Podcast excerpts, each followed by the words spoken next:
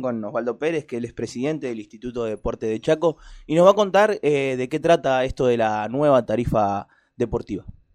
Buenos ¿Qué tal, Osvaldo? ¿Cómo te va? Muy buenos días. Hola, muy buenos días. Muchísimas gracias por la comunicación, gracias por, por el espacio, por, por llamarme para, para charlar, básicamente, que es lo que vamos a hacer, charlar, compartir y, y bueno, hablar un poquito de deporte.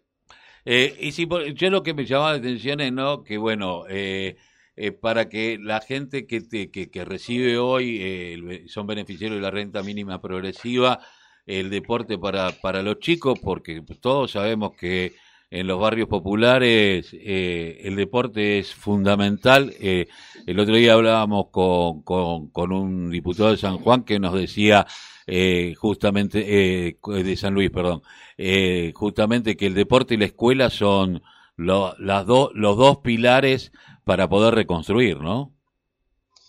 Totalmente, totalmente. La verdad que lo, nuestro gobernador, Jorge Capitanich, siempre lo, lo resalta. El deporte, la familia, la iglesia, la escuela, son esos entornos donde, donde uno o la familia, los niños, niñas, adolescentes, realmente generan y, y trabajan estos valores positivos que, que, se generan en esos ámbitos y en lo que nos respecta a nosotros en el deporte, nosotros sabemos que si tenemos más gente, más, más niños, más niñas, más adolescentes practicando deporte o en entidad deportiva, eh, es probable que tengamos una sociedad mucho mejor por todo lo que se genera en estas instituciones, digamos. Siempre nombramos que ahí encontrás todo lo que tiene que ver con el respeto a las autoridades, lo que tiene que ver con trabajar en pos de un objetivo común, lo que tiene que ver con la perseverancia, lo que tiene que ver con las horas que uno descansa para, para, estar lúcido y practicar su, su disciplina, la, la, forma de alimentarse, aprende, aprende mucho la alimentación, aprende eh, haciendo actividad física, genera un montón de beneficios para su salud, eh, lo aleja también de los consumos problemáticos, de un montón de, de problemas que hoy, que hoy sufren, sobre todo los sectores más vulnerados de nuestra sociedad. Eh, la amistad, la alegría, la felicidad, todo, todo lo que se genera dentro de un club, dentro de una institución deportiva, la verdad que, que es muy positivo. Osvaldo, eh, ¿en qué consiste la tarifa social deportiva? La tarifa social deportiva, eh, voy a tratar de, de, explicarlo de una manera práctica o sencilla, pero yo siempre digo que creo que tiene que ser en la punta de lanza para, para universalizar del todo el deporte, el derecho al deporte, poder asegurarlo. En la provincia del Chaco nosotros tenemos un plan, un plan social, digamos, que, está apuntado hacia personas vulnerables, que se llama renta mínima progresiva, un aporte que hace el Estado hacia estas personas, que hoy tiene alrededor de una población de 30.000, 35.000 beneficiarios de renta mínima progresiva. Todos estos beneficiarios que tengan hijos e hijas entre los 5 años de edad hasta la mayoría de edad, van a poder enviar a sus, a sus hijos a un club que elijan, que haya conveniado previamente con el Estado, a hacer la disciplina deportiva que hayan decidido en igual condiciones que, los demás chicos, y el Estado es quien se hará cargo de esa, de esa cuota social, cuota deportiva, de esa tarifa social. Eh, directamente, el club hará una nómina de los chicos que están yendo a la institución, presentará mes a mes esa certificación en el Ministerio de Desarrollo Social de la provincia del Chaco y el Estado le pagará la cuota, que en este caso es de 800 pesos, por cada beneficiario que vaya al club, hasta todos los meses ininterrumpidamente hasta llegar a la mayoría de edad.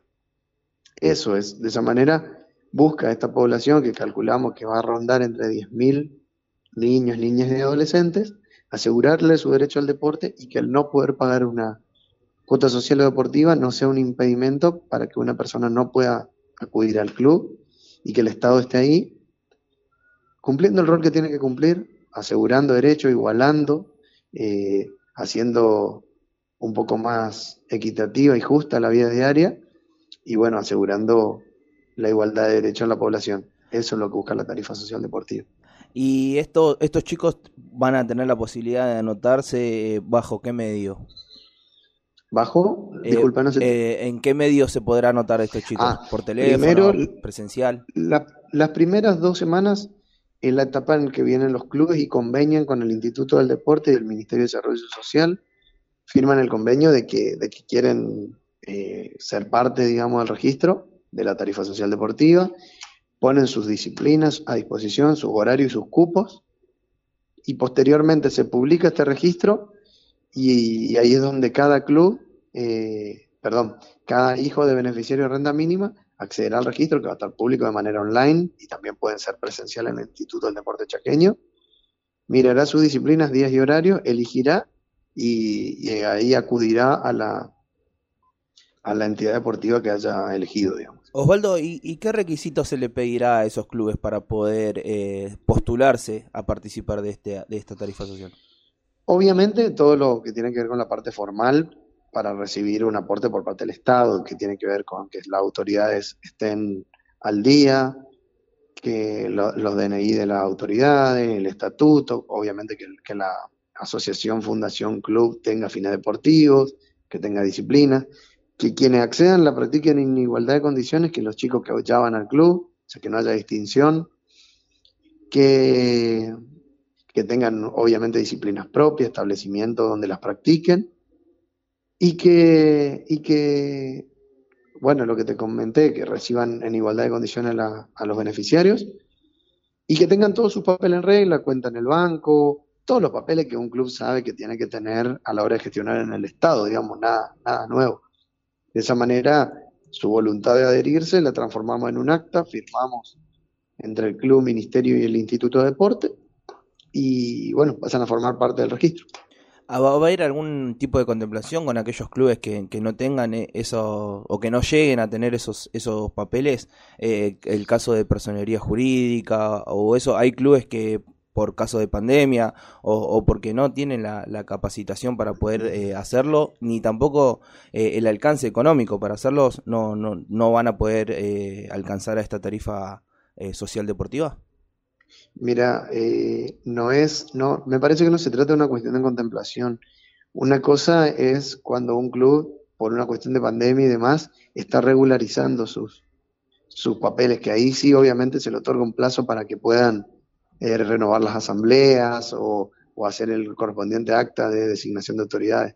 Distinto es una institución deportiva que no tiene personería jurídica, porque nosotros por normativa provincial del Tribunal de Cuentas para recibir fondos por parte del Estado eh, necesitan tener estatuto, quit, eh, autoridades vigentes, eh, personería jurídica.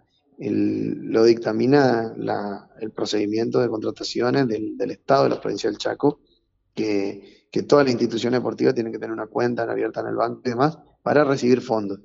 Y en este caso, el Ministerio de Desarrollo Social, por cada beneficiario que accede, le transfiere fondos se transfiere directamente la cuota deportiva a la cuenta del club. Para eso, obviamente, el club tiene que estar constituido. ¿Y hay algún tipo de, ayuda a esos clubes que no puedan eh, acceder, eh, ya sea eh, una ayuda administrativa para que puedan lograr alcanzar esos, esos, esos papeles y tengan todo en, regla? Nosotros junto a, personal, ¿cómo se llama? a la inspección de personería jurídica, Hemos trabajado una capacitación tanto con la Universidad del Chaco Austral, un CAUS que hemos becado eh, a dirigentes deportivos por parte del Instituto del Deporte, una eh, capacitación en, gestoría deportiva, digamos. Eh, también la, inspección de personería jurídica está asesorando a las instituciones que quieren formar por primera vez de manera gratuita, por primera vez a su institución o regularizarla y además de ello, nosotros como gobierno de la provincia del Chaco, junto a la Lotería Chaqueña, hacemos asistencia de manera regular todos los días de elementos deportivos y de, indumentaria deportiva a instituciones que no, comisiones vecinales o, potreros o escuelas de, de, cualquier disciplina que necesiten apoyo mediante elementos deportivos y mediante indumentaria y que no, no necesariamente estén constituidas regularmente, para llevar a día a día la práctica deportiva como la, como la llevan y, y tratando de asesorarlo que después se constituyan en, en, digamos, en una asociación, una fundación o club para poder gestionar mayores, mayores eh, beneficios por parte del Estado, digamos. Osvaldo, teniendo en cuenta que ya pasó una semana eh, que están abiertas las inscripciones, ¿hubo, hubo muchos postulantes para, para este... Eh, perdón, eh, ¿hubo muchos postulantes para este esta tarifa social? Sí, la verdad que primero no, nos está llevando un tiempo poder a cada club explicárselo pormenorizadamente, digamos. Y de a poco ya los clubes vienen, estamos viendo nosotros también la posibilidad de extenderlo una semana más a la inscripción y los clubes están viniendo, están acercando sus papeles, están acercando su, oferta deportiva, digamos. Y también una primera semana nos llevó eh, recibir un montón de consultas, llamadas para ver quién accede, quién no. Y, preguntas que, tenían que ver más con, los pormenores, edades, cupos, eh, cómo era el pago, mediante qué ministerio.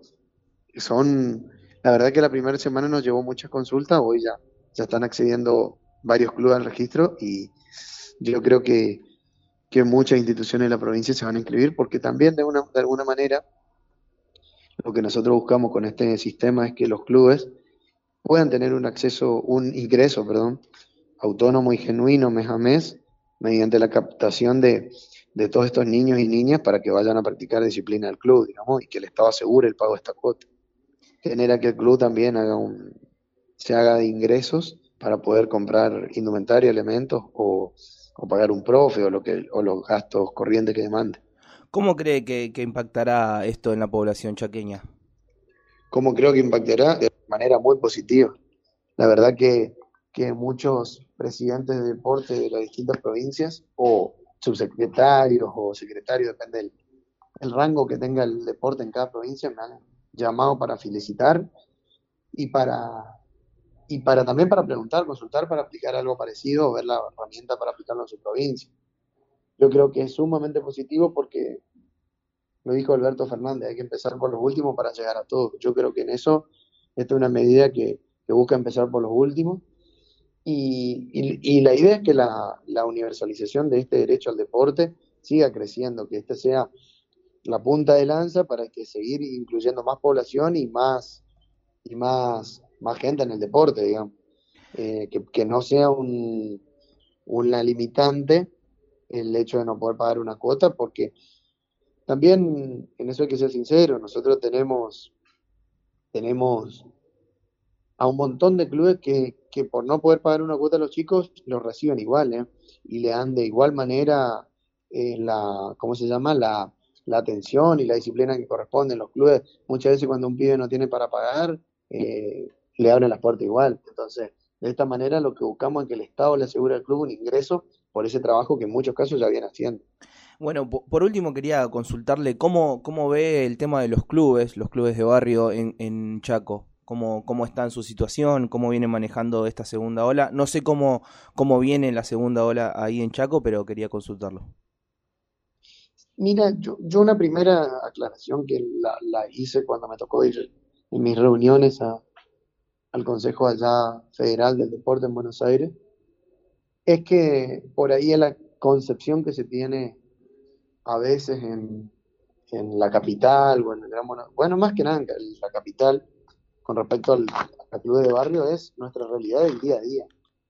Nosotros no tenemos instituciones como Boca, como River, como Independiente, Racing, etcétera. La verdad que el 99, 95% son clubes barriales.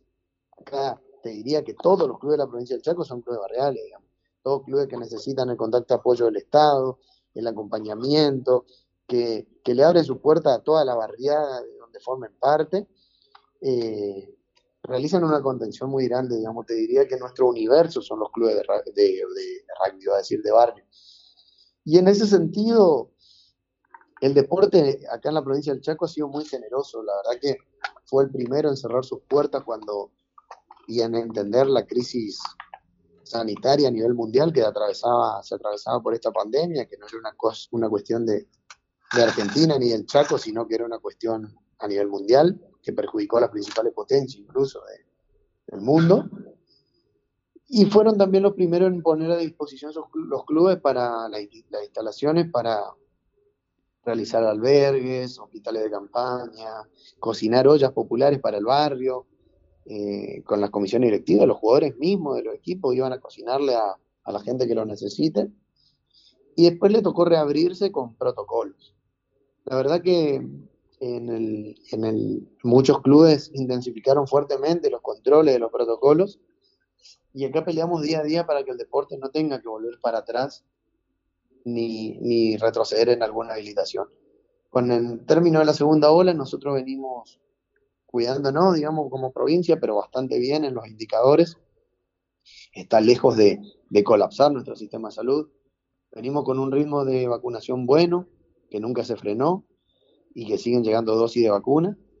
Eh, pero esto es día a día, digamos, esto es día a día, esto uno no puede decir para nada que ya se terminó, es más, sabemos que, que esta pandemia sigue en el mundo entero, digamos, por ende que yo lo invito siempre a intensificar los protocolos, a seguir cuidándose a todos, a todos los clubes, que intensifique el mundo del deporte, las competencias, y que es día a día, y que mientras sigamos bien no tendremos que volver ningún pasito para atrás y podemos seguir habilitando eh, nuevas, nuevas formas o, el ingreso de público, que hoy nosotros no lo tenemos habilitado, pero que si seguimos con buenos indicadores o, avanzando hacia adelante, vamos a poder acercarnos a esa vieja normalidad que, que tanto ama el deporte, porque el deporte encima es todo lo contrario a la pandemia, el deporte es aglomeración, es estar todos juntos, es hacer actividades multitudinarias, es compartir, y bueno, son una de las cosas que la, que la, que la cuestión sanitaria hoy no lo,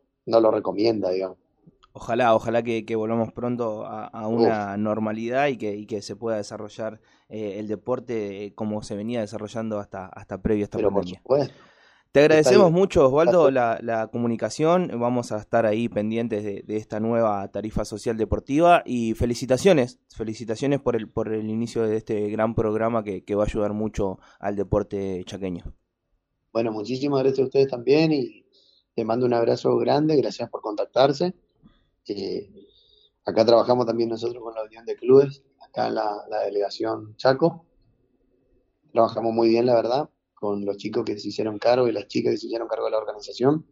Así que estamos en contacto cuando necesiten, charlar un poco, compartir, eh, intercambiar ideas, intercambiar experiencia también a disposición. Muchísimas gracias Osvaldo, que tenga buenos días. Dale, igualmente, muchas gracias.